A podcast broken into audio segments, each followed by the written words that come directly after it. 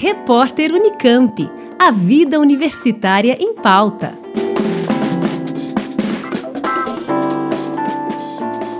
Incêndios quase sempre causam impactos negativos na biodiversidade, tanto em áreas urbanas quanto em áreas rurais.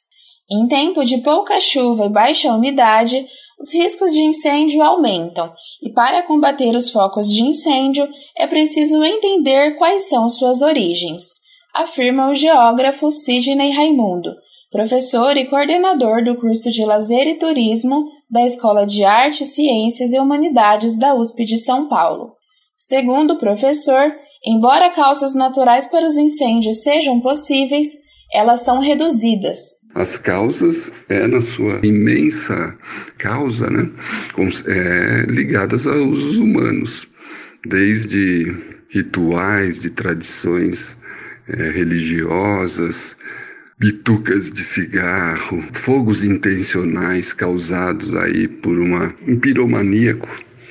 É importante destacar que fez parte da cultura brasileira no processo de expansão né, das roças ou da fronteira agrícola, atear fogo na floresta, atear fogo no, nos ambientes naturais ateia-se fogo para entre para expansão das fazendas, expansão das fronteiras agrícolas e num processo ilegal, criminoso de grilagem de terras, ou seja, de conversão de um, uma transformação de um título ilegal de terras, né? Além da questão fundiária, que exige fiscalização, existem algumas maneiras de prevenir os incêndios. Uma delas, por exemplo, é o aceiro. O aceiro é como se fosse uma rua, uma área de solo exposto de com uma certa largura que separa o ambiente que se quer proteger uma propriedade, uma fazenda, uma plantação ou uma área protegida da sua área circunvizinha, de tal sorte que se pegar fogo nessa área circunvizinha, o fogo não consegue se propagar em direção à propriedade, à área que se queira proteger por conta desse obstáculo. Uma outra ação importante para poder prevenir esses incêndios diz respeito aí a montar e manter capacitada uma equipe de combate a incêndios, né? As brigadas de incêndio. Exemplo de local que precisou lidar com fogo descontrolado foi o campus da USP em Ribeirão Preto. Segundo Antônio Justino da Silva, chefe do Serviço de Áreas Verdes e Meio Ambiente da USP em Ribeirão Preto, em 2011 houve um incêndio de grandes proporções que queimou uma área de aproximadamente 82 hectares de área reflorestada, situação que não era esperada. O campus possui árvores características da Mata Atlântica e com transição para o Cerradão. Até 2011, é, a floresta, a gente fazia os traços culturais, assim como é feito nas fazendas. É, você trabalha, faz plantio, depois de dois anos você deixa que a floresta por conta própria ela se recupera. Mas aqui aconteceu diferente. Nós não havíamos levado em consideração que nós estávamos num perímetro, numa área urbanizada e que o risco poderia vir. E como veio mesmo, tá?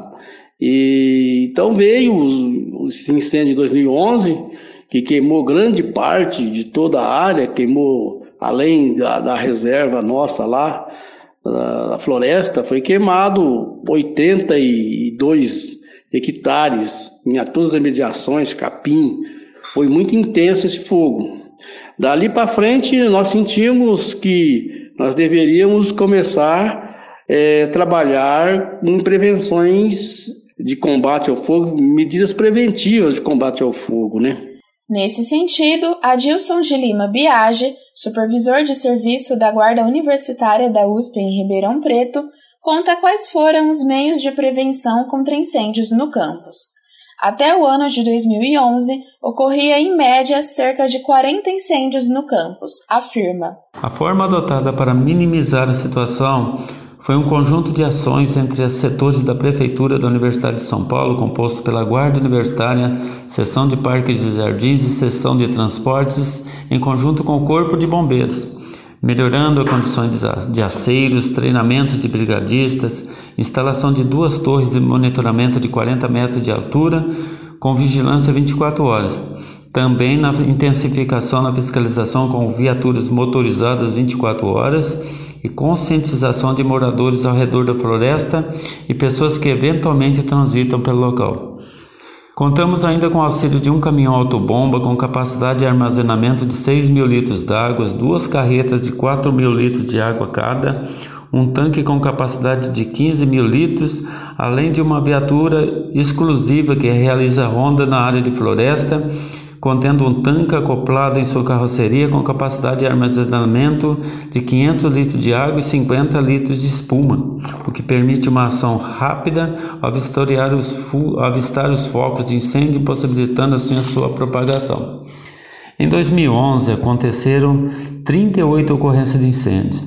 Em 2016, 64. Em 2020, 13. Segundo Biage, um drone também será utilizado em situações específicas, especialmente em rondas na área rural e no patrulhamento diário da Guarda Universitária, atuando de forma preventiva no combate a incêndios e a caça de animais.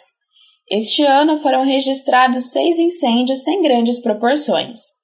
Para o professor Raimundo, existem duas maneiras de conscientizar a população sobre os perigos de incêndios. Primeiro, uma coisa mais rápida ou de curto prazo, mas que é muito complexa, é essa esse investimento na prevenção ali da questão fundiária, de evitar né, que por meio do fogo se amplie as áreas de desmatamento. A segunda frente é de educação ambiental, em que desde os escolares, nos primeiros anos da escola, até na universidade, em várias outras instituições, né, nos coletivos em que as pessoas são, é, participam, né, as associações Amigos de Bairro, as ONGs, entre outras associações, em que seja feito, dado esses cursos sobre a importância de não usar esses fatores é, humanos causadores de fogo. Nós ouvimos Sidney Raimundo, professor e coordenador do curso de Lazer e Turismo da Escola de Artes, Ciências e Humanidades da USP de São Paulo, Antônio Justino da Silva, chefe do Serviço de Áreas Verdes e Meio Ambiente, e Adilson de Lima Biage, supervisor de serviço da Guarda Universitária, ambos da USP em Ribeirão Preto. Eles falaram sobre incêndios florestais e maneiras de preveni-los. Vitória Pierre, da Rádio USP. Repórter Unicamp. A vida universitária em pauta.